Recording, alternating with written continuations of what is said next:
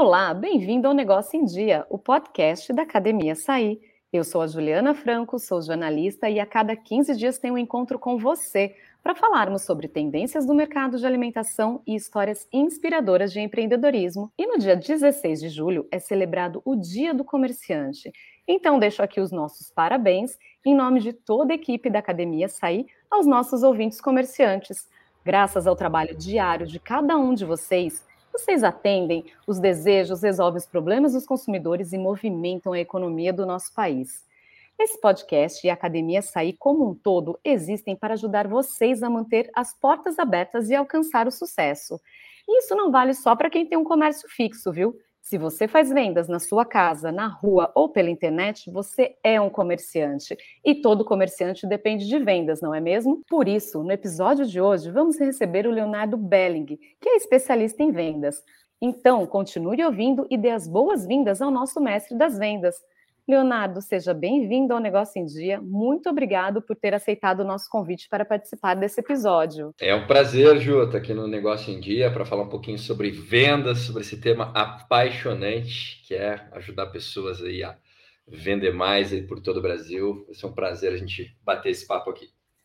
Muito bacana, Leonardo. E eu li uma frase sua que diz que não é o vendedor que vende, mas o cliente que compra. Você pode explicar isso um pouquinho melhor para a gente? Fantástico, Ju. Eu gosto muito dessa frase e ela é até um pouco contraintuitiva, né? Poxa, como assim eu não vendo? Eu sou vendedor, eu tenho que, eu tenho que vender, eu tenho que convencer, né? E ela é, ela é um pouco contraintuitiva, explicando o que, que eu acredito, né? Para mim, venda tem quatro significados. Vender é ajudar pessoas a tomar uma decisão que será boa para elas Vender é honrar os talentos que Deus me deu. Vender é ajudar pessoas a tirarem a venda dos olhos dela. E vender é me tornar todos os dias um ser humano melhor. Esses são os meus quatro significados, o meu propósito dentro de vendas. E falando o primeiro deles, que talvez seja o mais forte, né, o mais poderoso, vender é ajudar pessoas a tomarem decisões que serão boas para elas. Então, entende que venda não é convencimento, venda não é persuasão, no final das contas, eu não tenho controle sobre a decisão da outra pessoa. Eu só posso ajudar ela a tomar essa decisão. Então, eu acho que é um pouco desse sentido, sabe, Ju? É, eu não tenho que convencer, eu não tenho que persuadir, eu tenho que, cara, mostrar o produto, eu tenho que me conectar com ela, mas a decisão final não está no meu controle, está no controle do cliente. Então, no final das contas, não sou eu que vendo, é o cliente que decide comprar. Entende? Entendi, perfeito, Leonardo. E aqui, dando sequência, então, a nossa conversa, quais são as principais características que um bom vendedor deve ter e como que elas podem ser desenvolvidas? Bem legal, Ju. Olha, daria para ficar essa resposta. Tem mais uma hora de podcast para a gente falar sobre. Dá para escrever um livro. Dá para escrever um livro. É uma pergunta muito boa. Mas vamos lá. Acho que até pensando é, em em quem ouve o nosso podcast, né, o podcast de vocês, eu estou me colocando como se fizesse parte do time, né? Eu acho que, cara, oratória é uma coisa muito importante, né? Você não pode ser monossilábico, você não pode é, não transparecer energia na tua comunicação, né? Então, tem uma técnica de oratória que a gente chama que é modulação vocal, né? Eu também sou locutor, sou professor de oratória, então entendo bastante sobre isso, além de vendedor. Então, modulação vocal é três pilares: a velocidade, ritmo e tom de voz. Eu tenho que conseguir, na minha comunicação, usar essas três coisas: ritmo, velocidade e tom de voz. Às vezes eu posso ser mais empolgado, mais energético, às vezes eu posso falar mais baixinho para gerar expectativa, talvez para gerar mais autoridade no que eu estou dizendo. Então, eu acho que a oratória, né, você falar com uma boa dicção, é algo super importante que uh, as pessoas têm que desenvolver, né? Qualquer vendedor tem que desenvolver para trabalhar com vendas, para ter resultado. Eu acredito que inteligência emocional é mais do que importante, né, Ju? Porque em vendas a gente trabalha muito com a rejeição, a gente toma muito não antes com de tomar certeza. um sim. Então tem que lidar com isso com naturalidade, porque se você for fraco emocionalmente, se por qualquer coisa você já fica meio chateado, meio baqueado emocionalmente, você não vai ter né, a resiliência necessária para performar, para ter resultado. Não pode levar as coisas para o pessoal, né? Não é nada pessoal, é apenas sobre vendas. E eu acho que um terceiro, né, para destacar oratória, inteligência emocional, eu acredito que é o entusiasmo. Né? Entusiasmo do grego significa Deus dentro de você. Então, acredito que a gente tem que ter esse sorriso no rosto, essa positividade, essa linguagem corporal confiante, esse entusiasmo, porque isso conecta, né? E independente da situação que o, o cliente está passando, em qualquer área da vida, em qualquer momento da vida dele, nós gostamos de nos conectar com quem está com uma energia positiva. Com certeza. Mas se o vendedor tem tudo isso, como que ele faz para lidar com aqueles clientes que só focam no preço, que acham tudo caro e vivem pedindo desconto? Esse é o cliente que ninguém quer, né? O cliente que só quer saber de preço, chora desconto. E eu acho que a primeira coisa a gente tem que ter uma compreensão cultural de que o brasileiro é assim mesmo, né? É, chora desconto para caramba. Se a gente for fazer o comparativo até em outros países, alguns países têm a cultura de achar isso até um certo desrespeito, né? Mas não estou aqui para entrar nessa discussão do certo e errado. É entender que esse tipo de cliente sempre vai existir. Eu acho que essa é a primeira premissa, né? E eu acho que a gente tem que. Eu tenho um princípio que eu acredito muito, que é o seguinte, que é valorizar a intenção positiva das pessoas. Então, no final das contas, aquele cliente que está chorando de desconto, né, que está querendo te, te morder, te apressar, te amassar no preço ali, a pergunta que eu sugiro você fazer é o seguinte: qual é a intenção positiva desse cliente? Porque daí eu posso usar isso dentro da minha comunicação. E eu posso usar isso ainda com uma sagacidade, com um bom humor. Né? Eu posso dar um sorriso para ele e falar: Ô, seu Carlos, você sempre procura a melhor negociação, cara. Você está certíssimo, seu, claro, seu Carlos. Mas, seu Carlos, hoje o melhor preço que eu tenho para te fazer é esse aqui. Então, o que, que eu fiz aqui? Eu valorizei a intenção positiva dele. Talvez eu poderia dizer, seu Carlos, você está certíssimo. No seu lugar, eu faria o mesmo. Você está buscando a melhor negociação para qualquer coisa que você faça na sua vida. Isso mostra o quanto que você valoriza o seu dinheiro, valoriza a sua família, valoriza os seus projetos, os objetivos de vida, sei lá.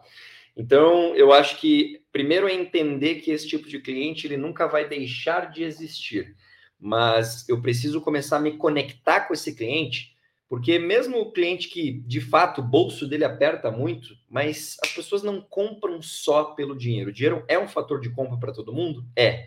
Mas se eu conseguir conquistar esse cliente é, pela capacidade do meu relacionamento, pela qualidade do meu atendimento, talvez em determinado momento o preço não vai fazer tanta diferença assim.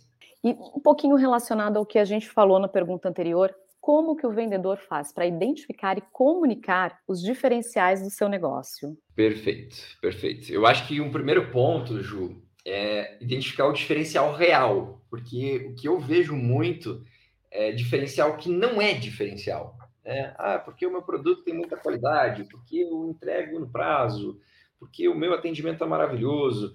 Então, eu não estou dizendo que isso não seja, que, que, que, essas coisas não sejam diferenciais, mas tem que ser verdadeiro, né? Você tem que ter uma base de comparação com os outros concorrentes para se coloca no lugar do cliente como cliente, você tendo a experiência como consumidor do seu próprio negócio. Você de fato apresentaria um diferencial para os concorrentes, para as outras empresas do mercado? Então, eu acho que primeiro é uma conexão significativa, verdadeira, real com os diferenciais do negócio. Porque é, às vezes está tudo bem se você não tem um diferencial tão claro. Cara, você vai competir então, talvez na qualidade do produto, talvez no atendimento. Mas uma coisa que eu vejo muito é empresas, empreendedores defendendo diferenciais que, na verdade, nem tem de fato esse diferencial. Né?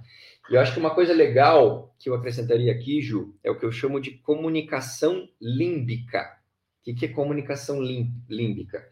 Cara, você não vai vender, ó, eu vou te vender essa maçã. Ó, compra essa maçã aqui de mim.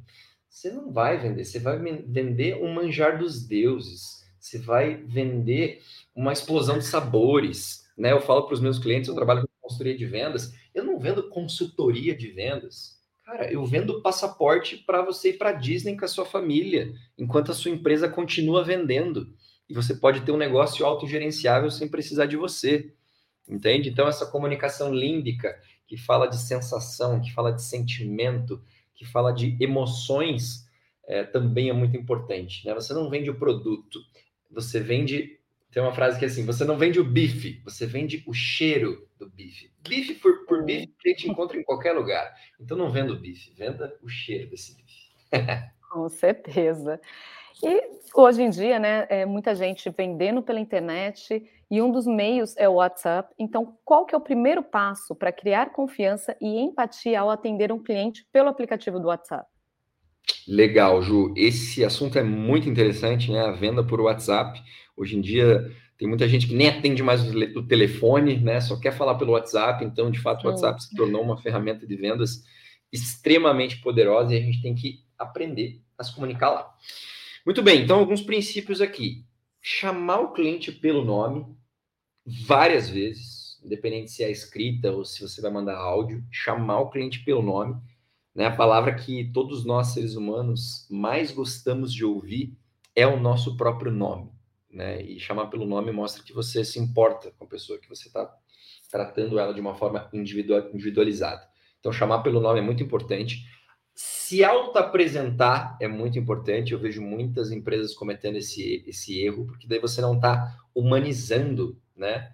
É, então, se está fazendo um atendimento ali, você vai falar: Olá, seu Ricardo. Aqui quem está falando é Leonardo, da empresa tal. Tudo bem com você? Né? Então, falar o seu nome é importante e se apresentar de uma forma objetiva, dizendo qual que é a razão do seu contato e, e como que você pode ajudar aquela pessoa. É, acredito que a ferramenta, e tem a ver muito com a oratória que a gente estava falando, né? A ferramenta de áudio no WhatsApp é bem importante de ser explorada. Tem que usar com parcimônia, né? Não vai mandar áudio gigante para o cliente, é, mas a gente tem que explorar o tom de voz, né? Ali no texto, às vezes, fica uma interpretação que o cliente pode entender de uma forma diferente, e quando você manda ali é, um áudio pelo WhatsApp, cria-se é, uma conexão mais forte, né?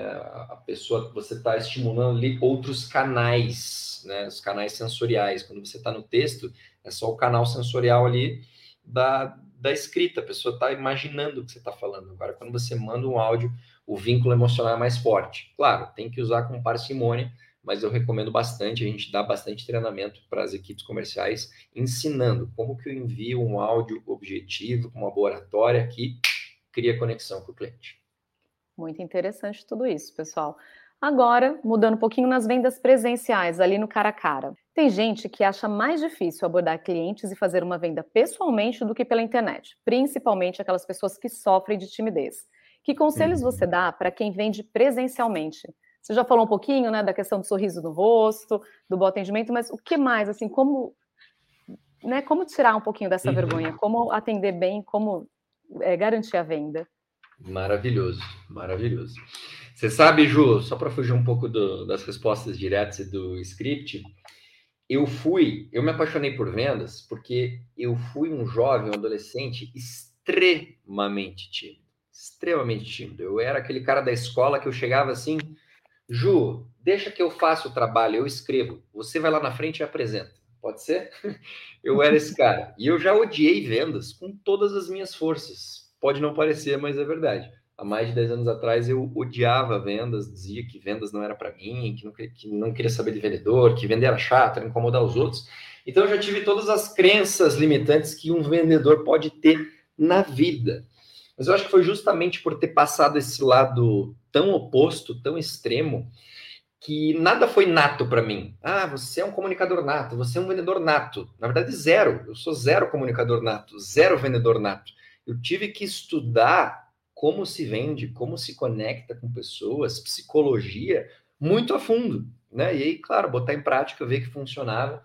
Mas o mais legal dessa trajetória toda, Ju, resumindo, obviamente, é que eu percebi que muita coisa que a gente aprende de técnica de vendas, a gente já faz naturalmente, ou seja, inconscientemente, muitas vezes a gente já faz. Quer ver um exemplo?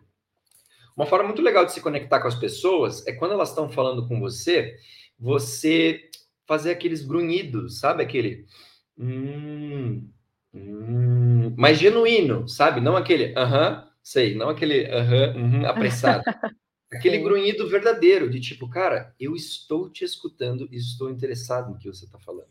Sabe aqueles lábios que se contraem? Aqui a gente não está se vendo, né? Mas os lábios que se contraem aqueles lábios contraídos de curiosidade, hum, isso gera uma conexão danada.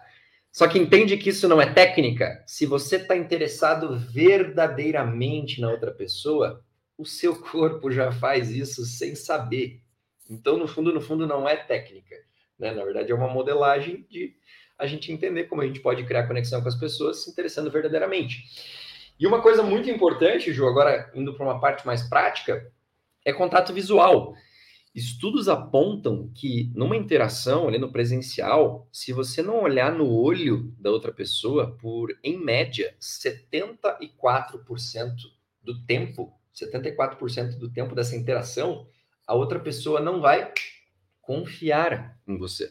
Então percebe, 74% é o tempo considerável, né? Não é 95, porque senão você vai ser mal interpretado, mas também não é 40, não é 50, né? Como muita gente acaba fazendo e não percebe a importância desse contato visual. Né? Quando eu estou fazendo contato visual, eu, eu, demonstro que eu não tenho nada a esconder, que eu sou verdadeiro, que a pessoa pode confiar em mim, que eu estou aberto.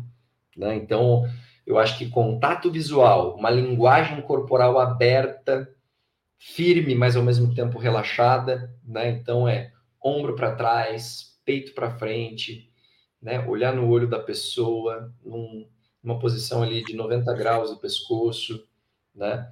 É, então é, eu acho que o, o, o tete a tete, né? O presencial tem muito a ver com essa nossa capacidade de comunicação não verbal, fazer contato visual, estar tá com a linguagem corporal é, firme, relaxada, mais aberta, disposta, saber fazer as perguntas certas, né, para o nosso público aí que trabalha ali com o cliente no dia a dia, no varejo, né, saber fazer as perguntas certas, não só aquela pergunta do que, que vai levar hoje, o que, que você vai querer, né, desde, olá meu amigo, como é que você está? Tudo bem? Que dia bonito, né? que, que o senhor está procurando hoje?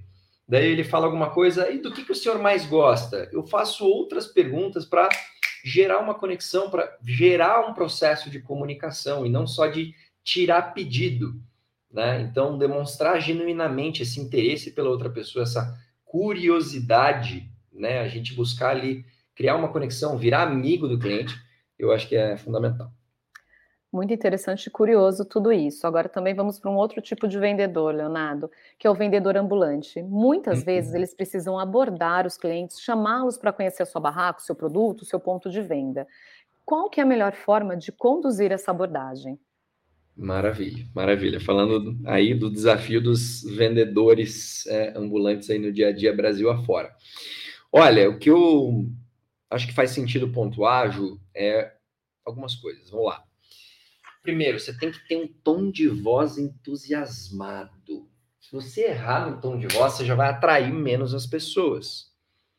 Tom de voz entusiasmado, que é um tom de voz com volume mais alto, onde a tua voz é um pouco mais aguda, né? Então, é um tom de voz onde você vai dar um sorriso, né? Onde você tem que passar carisma nesse tom de voz. E aí vai uma técnica que tem a ver com o tom de voz também, mas para o pessoal ir criando consciência, que é alongar mais as palavras. Tem um estudo que foi feito sobre o carisma que diz que 50% do carisma de alguém, 50%, 50% é hereditário, ou seja, não tem, infelizmente, nada que a gente possa fazer desse lado, mas do outro lado, 50% do carisma ele é treinável. Treinável a partir de um sorriso genuíno. Quando a gente sorri, pessoal, a gente libera os quatro hormônios da felicidade: serotonina, dopamina, endorfina e ocitocina. Você libera esses sorrisos, mesmo que seja um sorriso forçado. Então, o sorriso, eu sempre falo, é a forma mais prática, fácil e simples de influenciar uma pessoa. E voltando a falar das, das palavras alongadas, né? Não, não diga um, vamos dar um exemplo aqui, né? Tentar entrar no personagem, fazer um, um escopo aqui. Bom dia, pessoal. Olha o pastel. Bom dia, pessoal. Olha o pastel. Olha, eu estou fazendo um, um, um, ritmo que não está tendo muita interação, muita oscilação, e eu estou fazendo também um tom de voz que está padrão, né? É muito diferente de alongar e falar: Bom dia, pessoal. Olha o pastel. Olha como eu alongo pastel, eu posso falar fresquinho, saboroso, usar ali as palavras límbicas, emocionais, que a gente chama. Né? Então, acho que um resumo interessante seria isso. Você usar o tom de voz entusiasmado, você alongar mais as palavras. E um último ponto, né? É a chamada para ação. Um exemplo que eu gosto de dar é, com relação a isso é o Ciro Bottini, Ciro Bottini, que era o. Ele atuou por 26 anos na televisão, na Shoptime, né, vendendo ali uhum. é, produtos né, na, na, televisão fechada. Ciro Bottini.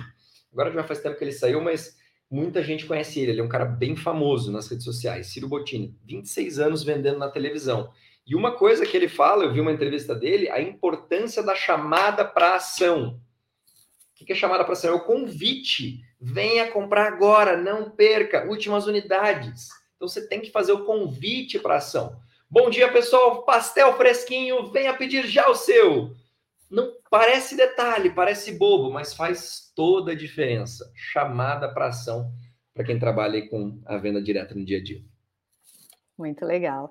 E hoje a gente fala muito em gatilhos mentais, né? Que são as técnicas de persuasão que ajudam a fechar vendas, como que você estava explicando até agora. Perfeito. Você utiliza esses gatilhos nos seus treinamentos e quais são os mais importantes? Perfeito. Ju, aqui a gente não pode fugir, eu acho que de um dos maiores clássicos mundiais de persuasão, que é o livro do Robert Cialdini, né? As Armas da Persuasão. É um livro muito legal, onde ele fala os seis principais gatilhos mentais, que eu acredito que podem ser aplicados a qualquer tipo de negócio. Né? Então, estamos falando de reciprocidade, compromisso e coerência, prova social, afinidade, autoridade e escassez. Então, explicando rapidamente cada um deles, reciprocidade. Cara, eu preciso fazer com que a outra pessoa se sinta importante, eu preciso fazer um gesto, talvez fazer um elogio a outra pessoa para que aquilo gere um senso de reciprocidade. Eu agreguei valor para você, agora você vai agregar valor para mim. Compromisso e coerência, né? fazer as pessoas se comprometerem. É por isso que uma das principais armas de um vendedor são as perguntas, né? Eu faço perguntas para você para entender o que, que você está buscando, qual é a tua preferência, o que, que você valoriza num produto, e a partir dessas respostas, você vai se comprometendo comigo, né?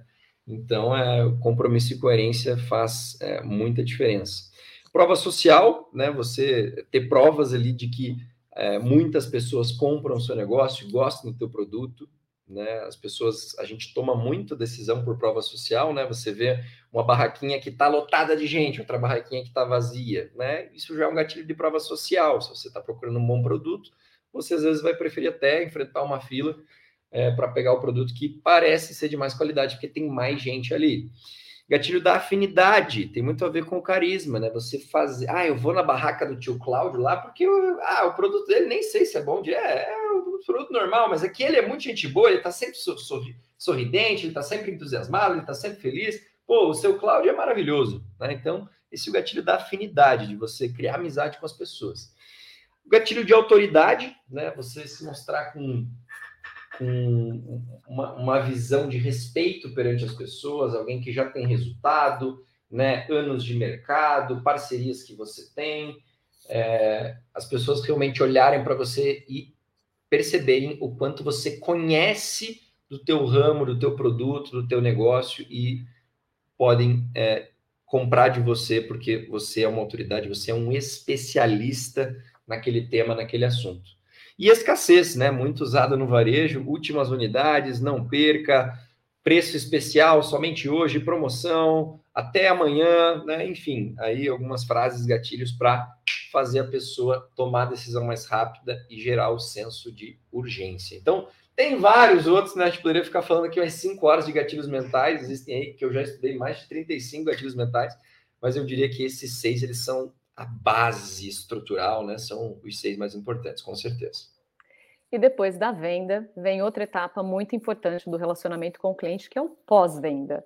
Uhum. Para a gente encerrar o episódio, Leonardo, o que um mestre de vendas não pode deixar de fazer no pós-venda? O que um mestre de vendas não pode deixar de fazer no pós-venda? Olha, eu acho que é se importar verdadeiramente com a experiência que o cliente teve com você. Né? Então, para quem é vendedor ambulante, ô dona Vera, eu lembro que você comprou aqui uh, algumas frutas com a gente, cara, foi gostoso essa semana, você experimentou aquela, aquela banana diferente que você comprou, né? aquela banana importada que você comprou? Ah, experimentei, Leonardo, estava uma delícia. Então, eu acho que é se importar verdadeiramente. O pós-venda faz isso, né? Porque a fidelização, o cliente fazer o cliente voltar a comprar de você ou estar tá comprando com uma certa frequência, regularidade, tem muito a ver com essa construção de confiança, né? Ele gostar do produto, ele gostar do atendimento, da experiência, né? Você se importar ali em, com as emoções do cliente, né? Como que o cliente se sentiu na experiência que ele teve comigo, né? Não adianta você ter um produto maravilhoso, mas na experiência que o cliente teve, de alguma forma, ele não se sentiu num espaço agradável, confortável, então, eu acho que a melhor forma da gente fazer um pós-venda com maestria é se importar verdadeiramente. Se você conseguir fazer uma pesquisa de satisfação e até mesmo medir isso, né, coletar o feedback dos clientes e criar ali um, algum indicador para isso, melhor ainda. Mas a gente não precisa ir tão longe. Eu acho que se importando verdadeiramente com a experiência que o cliente teve e ouvindo o feedback dele, e principalmente estar tá preparado às vezes para não ouvir um feedback tão bom assim, né? Porque faz parte nem sempre todos os clientes vão ter uma experiência linda e maravilhosa, a gente pode cometer algum, algum deslize, mas é se importar verdadeiramente com o feedback e estar tá trabalhando para melhorar sempre e fazer o um melhor atendimento. A gente teve uma verdadeira aula de vendas aqui, e aí, ouvintes, vocês anotaram tudo? Bem, se não anotaram aqui, você também não precisa, você pode voltar e ouvir esse episódio quantas vezes quiser para não perder nenhuma informação. E para quem quiser aprender mais e aprimorar suas vendas, pode entrar em contato com o nosso convidado. Leonardo, deixa aqui suas redes sociais para quem quiser te acompanhar, falar com você. Maravilha, Ju. Foi um prazer participar aqui com vocês. Meu Instagram, para quem quiser acompanhar, é Leonardo Belling. Leonardo Belling. B-E-L-I-N-G. B-E-L-I-N-G. E crio bastante conteúdo por lá. Quem quiser mandar uma mensagem, a gente bate um papo e estou à disposição. Foi um prazer estar aqui com vocês, pessoal. Valeu, Leonardo. E assim nós chegamos ao fim desse episódio, que tem o patrocínio de Vigor, Cargill, Guaraná Antártica e M. Dias Branco o Negócio em Dia é um podcast realizado pela Academia Açaí, um programa do Instituto Açaí idealizado pelo Açaí Atacadista, com produção da Mega Media Group. Não deixe de nos acompanhar também pelo nosso portal academiaçaí.com.br e nas redes sociais. Até a próxima!